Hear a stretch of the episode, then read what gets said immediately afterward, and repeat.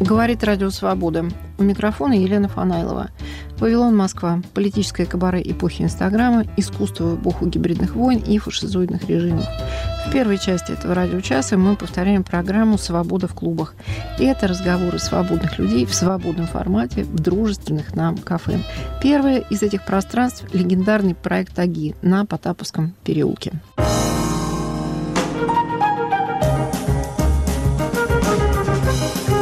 Легендарный графический роман «Маус. Рассказ выжившего» американского художника Арта Шпигельмана. Его родители, уцелевшие в Холокосте, польские евреи. Они же главные герои книги, часть которой происходит в концлагере. Маус – это мышь.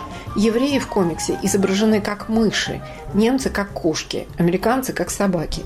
Комикс получил Пулитцеровскую премию, его изучают в американских и европейских школах и университетах. По-русски книга вышла в 2013 году. Тогда же мы обсуждали ее с главным редактором издательства «Корпус» Варварой Горностаевой, с переводчиком текста Василием Шевченко, он же совладелец магазина комиксов «Чук и Гик», с Юрием Сапрыкиным, на тот момент главным редактором издания «Афиша воздух».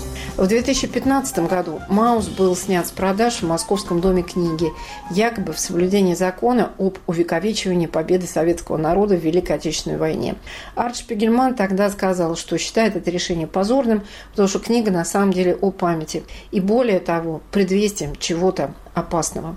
Что для вас было неожиданным или эмоциональным каким-то пунктом в ваших отношениях с этим текстом, с этим рисунком Варвары? Есть такие книги, про которые не надо думать. Мы вообще не обсуждали. Комикс, уместно, неуместно. Но мы просто, как говорили, кто, когда, чего. Вот мы как-то сразу работали с ней, работали. Мы сразу подумали, кто будет редактор. Редактор придумал, кто будет перевод. В общем, как-то вот оно завертелось сразу. Проблема просто в том, что в России не просто позже всех. В России отсутствует все. В России культура и традиция комикса отсутствует. И не Но было. даже и... Э, человек, который делал леттеринг к этому проекту. А дальше и разговор о том, чему посвящена книга, у нас тоже как-то происходит совсем не так, как в других странах. Разговор о Холокосте. Вы сейчас сказали свои издательские эмоции, а вот человеческая эмоция какая-то есть в этой связи вашей? В книге несколько временных пластов. пластов есть, собственно, рас, есть рассказ об истории конца 30-х и конца войны, собственно, угу. история этого семейства. А есть история о том, как сын Э, разговаривает с отцом, как он спрашивает его подробно о том, что происходило. И есть персонаж, который мне вызывал наибольшую какую-то отклик. Это сам, этот самый Владик, который вообще, на самом деле, ужасный старик, ну, ужасный старик который чудовищно всех раздражает, раздражает сына, мучает свою вторую жену. Это создает, с одной стороны, дистанцию ироническую, а с другой стороны, очень человеческий взгляд на все это. Это сразу нас приближает ко всей этой истории, дает возможность о ней разговаривать. Здесь, наверное, мы должны сказать, что в сущности книга – это рассказ отца Шпигельмана Владыка о событиях действительно там конца 30-х э, до, то, до конца чем, войны. Да, да. То, что происходило mm-hmm. в Польше, собственно, в конце 30-х годов и дальше. Спасибо, Варь. Василий Шевченко, пожалуйста. Я когда-то очень давно узнал о существовании Мауса, когда впервые вообще заинтересовался, о чем они бывают за пределами там, книжек, которые мы читали в детстве. И узнал его существовании, как-то прочитал там, в 14 его. Прочитал а, по-английски. читал по-английски, да? Да, ну mm-hmm. все это можно было достать в интернете. И сейчас можно достать точно так же, как и все остальное. Но когда как-то я уже немножко познакомился с медиумом, для меня скорее удивило, насколько Маус, он не только тематически новаторский, насколько он удивительно он сделан. Там есть картинка, которая мне запомнилась, наверное, и стала первым ярким впечатлением, когда Влада с Аней во время... Они бегут из гетто, спасаются Аня перед это его... жена... Жена Ой, да. Владыка, первая mm-hmm. жена, которая mm-hmm. покончила жизнь самоубийством и, собственно, выяснение то почему она это сделала, поиски матери потом привели Арта и к общению с отцом. И вот они бегут, Владок с э, Аней бегут из гетто, перед тем, как это гетто ликвидируют, и перед ними лежит как бы дорога. Дорога куда-то, дорога в никуда. И, собственно, эта дорога в комиксе, я не знаю, она ты понимаешь, что что-то с ней не так. И когда ты приглядываешь, ты понимаешь, что это свастика. Это свастика. Что эта дорога это свастика. И вот такие вот моменты, Я помню да, эту картинку. Они, они тебе гораздо сильнее, может быть, вгрызаются в память, чем что-то другое. Спасибо, Василий Шевченко, Юр Сапрыкин.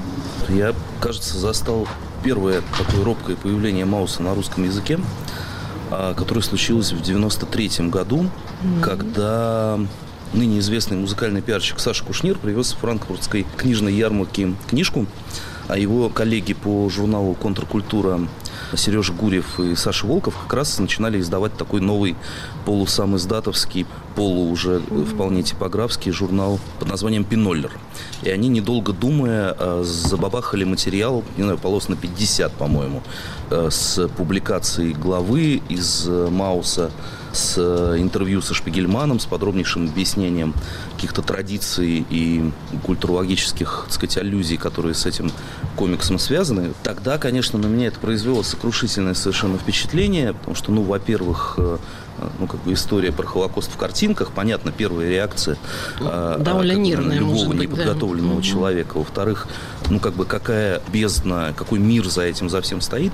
Мир вот именно графических романов, комиксов, э, каких-то попыток менять этот язык то в одну, то в другую сторону, это было совершенно потрясающе.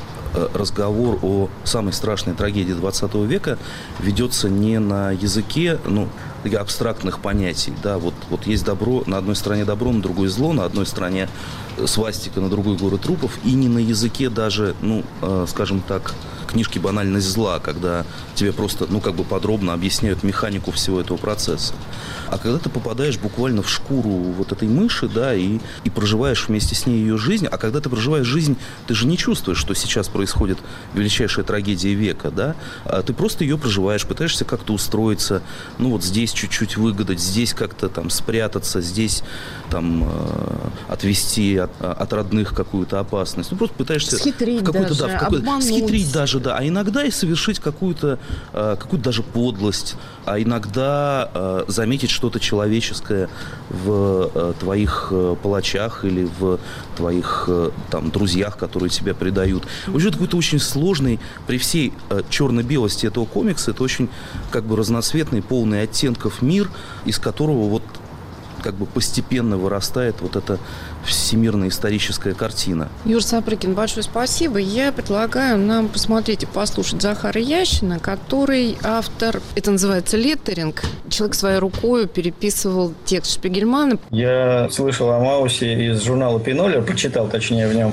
э, давным-давно. Это был, э, наверное, первый серьезный комикс, о котором я узнал вообще, графический роман. И поэтому, когда мне предложили сделать для него леттеринг, я был поражен, восхищен, удивлен. Э, я чувствовал э, очень большую ответственность и честь, что ко мне обратились именно с таким заказом, с такой просьбой. Как именно Шпигельман одобрил ваше письмо, ваш так называемый леттеринг, то есть то, как вы переводили английский текст в русский шрифт? С самим Шпигельманом лично я не говорил, мы общались через издательство и через его секретаря, насколько я знаю, но э, он смотрел э, на работу, и да, действительно, у него есть определенные требования для того человека, который будет осуществлять леттеринг. Его книга издана наверное, на всех э, языках мира, и есть определенные сложности с тем, чтобы попасть в его стиль. Э, поэтому он об этом составил специальный документ, и мы его придерживались, так же, как все остальные. Я специально перед началом работы нашел в интернете примеры того, как делался леттеринг на всех остальных языках. Точно был французский, точно был немецкий. Немецкий, кстати, более аккуратный, а французский, по-моему, сделан пером а не фломастером. И я вот, собственно, придерживался его требований. Есть ли у вас любимый эпизод в комиксе «Маус»? Тут э, полюбить очень сложно, это очень тяжелое произведение, несмотря на то, что комикс. Ну, больше всего мне, наверное, запомнилось э, повествование, которое идет до того, как э, Владок попал в, собственно, концлагерь, то есть как они прятались какие сложности им приходилось преодолевать и каким ухищрениям им приходилось э, прибегать, чтобы спастись от постоянного преследования, постоянного ожидания беды, вот этой постоянной тревоги. Это очень такое знакомое чувство, и я очень сопереживал герою в этот момент. Спасибо, Захар. Вот Варя, Шпигельман легкий человек в переговорах. Это абсолютно. Он, кстати говоря, там не был секретарь, там сам Шпигельман писал комментарии к тому, что сделал Захар. Очень mm. невероятно дружественный и просто там просил, буквально просил там какие-то палочки у буквок поправить, где-то что-то облегчить, а что-то где-то наоборот утяжелить. И вот, собственно, и все. Вот в этом он принимал участие. И он, кстати, когда мы уже подписали договор, он прислал, ну, видимо, заготовленное просто заранее письмо, направленное издателю Мауса в любой стране, с тем, как нужно работать со шрифтом, с леттерингом. Тоже такое очень располагающее к себе. Это не инструкция, а вот именно письмо тому человеку, который будет это рисовать. Очень. Было понятно, оно вот тоже само в себе в виде комикса. Для него, как, собственно, как для человека, который в комиксы погружен, для него имеет смысл все. Пространство, которое остается вокруг этого текста, пространство между буквами. Он даже в конце пишет, да, что я вообще пишу такой-то ручкой. Он дает марку ручки, толщину, да, толщину стержня mm-hmm. этого самого. Очень обстоятельно. Обстоятельно. Спасибо, Василий Варвара. Юра, у вас, по-моему, тоже была, у журнала была попытка связаться с Шпигельманом. И она состоялась. И она состоялась. Расскажите, пожалуйста. Интервью это брал мой коллега Гриш Пророков, который, несмотря на то, что он сильно моложе меня, он существенно лучше разбирается в, в пространстве комиксовой культуре, да. Ну, конечно, самое смешное в этом интервью это как раз вот эта попытка преодолеть вот эту 20 с чем-то летнюю разницу Выходе, в издании, да? да, когда интервьюер очень, ну, как бы неловко извиняясь, говорит, вы знаете, не могли бы вы вот сейчас вот просто повторить то, что вы наверняка рассказывали уже 250 тысяч раз. И Шпигельман тоже с иронией к этому относится, говорит, да, ну, если мы хотим снова сесть за парту в первый класс и прочесть первую букву алфавита, пожалуйста, я готов произнести. Несмотря на то, что эта история, наверное, действительно повторялась уже 250 тысяч раз, менее захватывающей она не становится от этого. Мне угу. спасибо. Шпигельман, кажется, что он никогда не выключает критику, когда, например, он говорит о Мале, второй жене отца, это отражено в комиксе. Ну, послушай, я, кажется, рисую какую-то карикатуру, угу. почти российскую угу. карикатуру на еврея, но я всего лишь стараюсь быть правдивым. Но понятно, что жанр комикса, он и подразумевает иронию. Понятно, что он любит отца и а, очень сильно к нему привязан, и тем не менее отец, конечно же, зануда и брюзга, и страшно, страшно раздражает, но нужно очень любить человека, чтобы так записывать за ним и как бы воспроизводить весь его неприятный характер. Я у Василия хочу спросить, я не очень хорошо знаю историю комикса, но мне кажется, что это все-таки довольно глубокий ход, вот я имею в виду вот эту работу с текстом для комикса вообще. Конечно, и когда в 86 году Маус начал выходить, это была это была сенсация американского масштаба. Никогда еще комикс не говорил о такой проблеме и таким языком. И да, тогда в 80-е не было, особенно таких текстов в массовой культуре, скажем так. Тогда только начинался, но был очень важный фильм «Шоа» э, Клода да, Лансмана, но он только выходил на экран, и еще люди не знали, как с этим работать. Лансман, кстати, предъявляет довольно похожую оптику. Это оптика рассказа. Рассказ, свидетельство.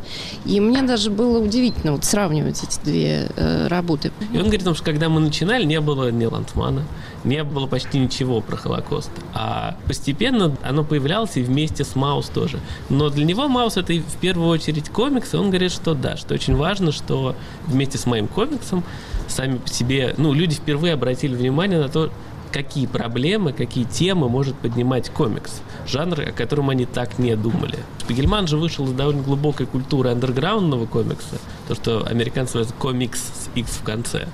И в ней уже было много всего, да, и, собственно, он же публиковал первую версию Мауса, трехстраничную, такой гораздо более грубый, гораздо более жесткий набросок о жизни вот мышей и котов в Аушвице.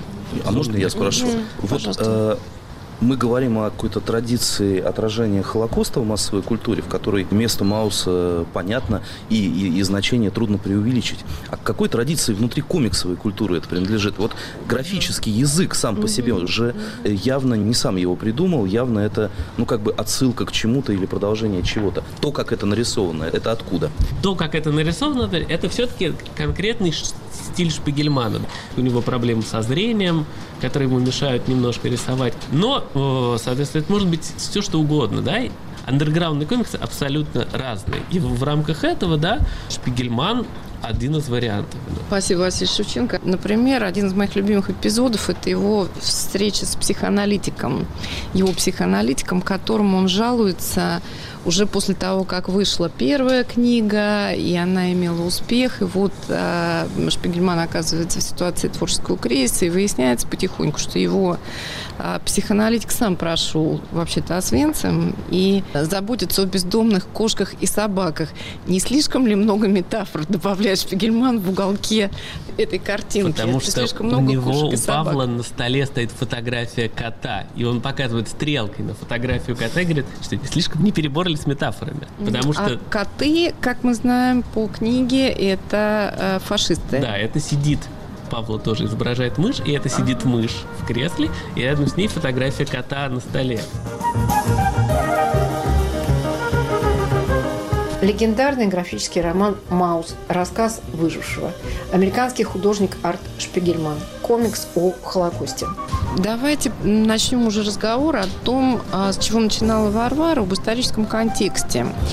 Ну, нам сейчас легко говорить о том, что это такая классика жанра, да, но большое сопротивление было на самом деле выходу этой книги. Э, то есть я думаю, что в Америке нет, конечно же, благодаря и культуре комикса, и благодаря тому, что американцы вышли победителями во Второй мировой войне, и тому, что страна была к разговору о Холокосте в это время определенным образом готова, в том числе и благодаря а, серьезному освободительному движению, которое уже в Америке в то время произошло. Однако в Германии напряжение было, несмотря на то, что тоже исторически эта травма войны была проработана, и уже к тому времени, когда в Германии и Австрии книга выходила, была и литература, и кино по поводу Холокоста, в том числе, кстати говоря, даже уже в иронической форме существовали, то есть в форме поп-литературы уже в Германии и Австрии существовали. Ну вот, например, использование свастики. Кто об этом может рассказать лучше меня? Вася, наверное. Гораздо больше сложностей, чем в Германии Германии с изданием «Маус» были в Израиле. О, и в Израиле, вот я мало знаю, расскажите. В Израиле второй том, я, он, по-моему, в итоге вышел, но из-за свастики на втором томе они очень долго не могли его выпустить, и израильские издательства отказывались это делать, отчасти из-за свастики, отчасти из-за несерьезного отношения к Холокосту. Вот второй том как раз э, касается 44 года, непосредственно Аушвица, и имеет ироническое название, и тут начались мои неприятности. Это Если непри... как бы да. знать, что это название подглавы, да. его неприятности, это он уже пережив Аушвиц, идет да. в марше смерти на Дахау. То есть mm-hmm. вот это уже неприятности, а до mm-hmm. этого... Ну... Спасибо, Вася. В Германии же было несколько случаев, когда в некоторых городах э, запрещали афиши, судебные дела даже разворачивались. Ну, но потом все это как-то разрешалось. Юр, пожалуйста. Я боюсь ошибиться, но подозреваю, что ну, по крайней мере, какого-то возмущения со стороны депутатов Государственной Думы или там православных активистов в 2013 году вот именно свастика на обложке, она, наверное, не вызовет. Не вызовет уже У меня есть такое подозрение. подозрение. Вот, а, а вот если бы здесь э, э, были бы изображены русские солдаты в виде каких-то зверей, вот тут а? тогда бы началось. Юрий Сапрыкин к Варваре Горностаевой. У меня вопрос, Варь. Э, вы ждете скандалы или вы считаете, что книга пройдет незамеченной? Варвара Варвара. Нет, уже Юра совершенно прав. Да, ну, в этом смысле книге как раз ничего не грозит. И скандала не будет. Мы, когда за нее взялись, у нас предчувствия были довольно тоскливые. В том смысле, что нам казалось, что, что этого опять никто не заметит. Но когда э, уже, так сказать, перевод был сделан, редактирован, все было сверстано, и мы отправили книгу в типографию и начали про нее сообщать миру, мы вдруг получили в ответ невероятно интерес. Вот просто все. И народ совершенно просто оборвал телефон. И мы поняли, что на самом деле мы, слава тебе, Господи, мы ошибаемся, что все-таки книга такого рода способна как-то немного перевернуть эту ситуацию, какого-то забвения и не, не желания ничего знать. С какого возраста можно подросткам давать читать эту книгу? Вот, Юр, своим детям э, с какого возраста вы бы дали это читать? Я прежде всего считаю, что от детей не надо это прятать. Я считаю, что эта книга может попасть в руки в любом возрасте, и все равно она какой-то своей частью в душе останется. Может быть, не будет до конца понята, но в любом возрасте она зачем-то нужна. Хотелось бы, чтобы, если даже дети будут ее вертеть в руках совсем-совсем как в каком-то бессознательном состоянии, чтобы вот потом э, им захотелось ее перечитать. Вот этого хотелось бы. Юр Цаприкин, спасибо. Варвара, вы рассчитываете на какой-то образовательный эффект? Не знаю, не образовательный, а скорее какое-то очередное человеческое переживание. Я точно так же считаю, что совершенно ничего не надо прятать, не надо не складывать никакую полку. Э, спросит рассказать, показать, а может быть, почитать вместе. Не обязательно все подряд. Но это, это только благо. Они все равно об этом знают, они все равно должны об этом знать. И ну, просто каждый родитель, зная своего ребенка, примерно понимает, когда с ним можно разговаривать об этих вещах. Когда стоит начать, когда уже можно про эти вещи разговаривать, когда это не очень травматично. Ну, спасибо, Варвара. Ну, давайте а, еще раз вернемся к любимым эпизодам из графического романа Арта Шпигельмана «Маус». Ну, я вот сразу скажу, что я очарована образом Вадика Жигала. И вот все эти особенности этого романа меня особенно трогают. И даже вот какой-то прагматизм Влада, что ему нравится, что она богата, она из богатой семьи, и она умна. И еще, конечно, меня потрясает то, как он нашел Аню в э, концлагере. Как благодаря, опять же, какой-то своей, видимо, человеческой природе он находит венгерку, которая надсмотрится между мужским и женским лагерем, а Аня находится в э, Беркинау, а он, собственно, вот не, непосредственно в Аушвице. И как им удается встретиться? Это невероятно. Я не могла себе представить, что в лагере такое было возможно благодаря посредничеству людей, которые пренебрегали ну, вот своими жесткими обязанностями, благодаря вот этой венгерской девушке, любовнице эсэсовского офицера, которая говорит, что ради такой любви я готова передавать ваши письма, я готова вам помогать. Вась, ваш любимый персонаж или э, любимый эпизод? Там очень часто все комическое скорее остается вот в пространстве, где арт общается с Владыком. Это сцена, когда Владок выкидывает его куртку, пальто, пальто выкидывает его пальто, пришел да, сынок, да, да, пришел в модном в пальто, в модном пальто, просто, да. и он приходит в модном пальто, а когда он, собственно, вот в начале э, главы, а в конце главы он уходит и ищет свое пальто. И, собственно, не находит его, бежит выяснять сначала у жены, а потом, собственно, выходит довольный собой Владок и говорит ему, что а я выкинул его. И все, его уже мусорщики забрали. Но я тебе отличную куртку из кожзама нашел, эту там ветровку, да. И вот, вот, вот прям я ее брал себе за там пол цены где-то. Он же все время такой комбинатор, как он как предварительно говорит о другом персонаже, да, и вот такие вот детали. Но при этом, на самом деле, еще очень мне запомнился, когда вдруг неожиданно посреди э, главы о Сродульском гетто, мне кажется, это уже гетто в Сродуле, да, когда они сидят, и вдруг кто-то готовит пирог. И они бегут за этим пирогом, все какие-то деньги свои платят, выдают их. И выясняется, что потому что этот пирог приготовила жена одного из как бы местных шишек. Но выясняется, что этот пирог был вместо муки приготовлен из зубного порошка или что-то. Стирального порошка. Стирального порошка. Еще очень важный момент, как там все вот э, э, трагедия и комедия сочетается, что э, всю муку, муку да, и яйца они забирали из домов э, Тех, кого отправили э, мышей, которых отправили да. в Аушвиц. То есть ходили и э, да. подметали по сусекам все, что было. Потом оказалось, что замели стиральный порошок. Да, и поэтому все, все гетто, все, потом все, кто мог да. купить себе кусок этого пирога, все травились и страдали, и громко болели. Но такие вот детали, они очень как-то из повествования, ты их тут же, тут же не можешь не обратить на них внимания.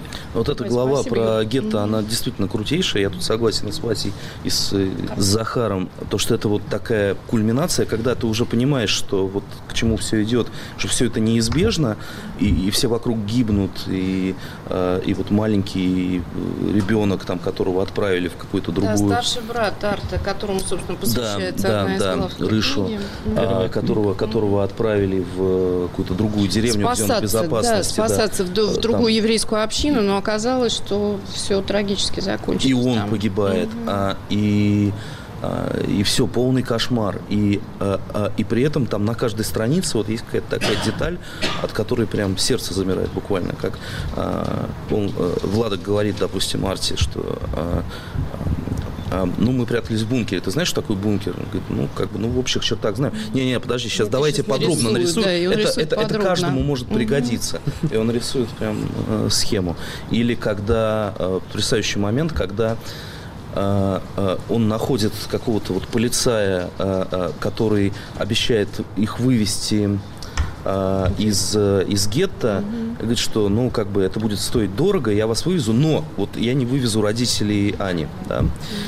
И он идет к родителям Ани, Владок, и говорит, что, зная уже, что, что их не спасти, и говорит, да, давайте э, свои золотые часы, Сын. свои бриллианты, э, нас всех спасут. И потом, значит, э, он описывает, как они уезжают, родители остаются, и говорит, как, э, как же он кричал, как кричал. Ну, так как бы, без истерики, без, безоценочно, э, никак это не рефлексируя, но при этом, ну, как совершенно потрясающе глава. И как вот уже после того, как они узнают про смерть э, мальчика Рышу, и, и, и всех вокруг убивают, и, и они прячутся на этой отбувной фабрике, он приходит к Ане и говорит, ну как бы, но мы все равно, понимаешь, ну, как бы мы вот должны жить вот до последнего. А, а, да, ты хочет, мне да. нужна, да. Угу. А, а, вот что бы ни случилось, мы должны просто вот как бы жить еще, еще, еще и один день. Да, вот. это еще да, потрясающая глава. история любви, конечно, угу. да. Спасибо, Юр. Ну, Варь, ваша версия.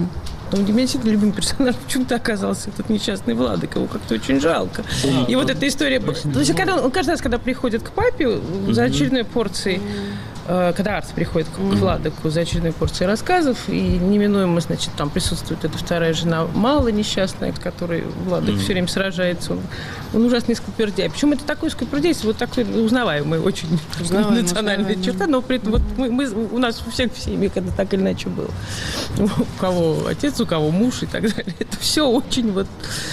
Все любят про это друг другу рассказывать истории из детства и так далее вот эта история с пальто, а действительно, вот Вася просто у меня достал ее изо рта, потому что это моя любимая история. Вот все его попытки вот как-то немножко дистанцироваться от главного повествования, они все вызывают восторг. И все хочется пересказывать. Легендарный графический роман «Маус. Рассказ выжившего». Американский художник Арт Шпигельман. Цензуре по-русски комикс был подвергнут в 2015 году, когда был снят с продаж в Московском доме книги. Панайлова, Вавилон, Москва. Свобода в клубах. Слушайте нас в эфире и на сайте Радио Свобода. Подписывайтесь на наш Фейсбук, Телеграм-канал и Инстаграм.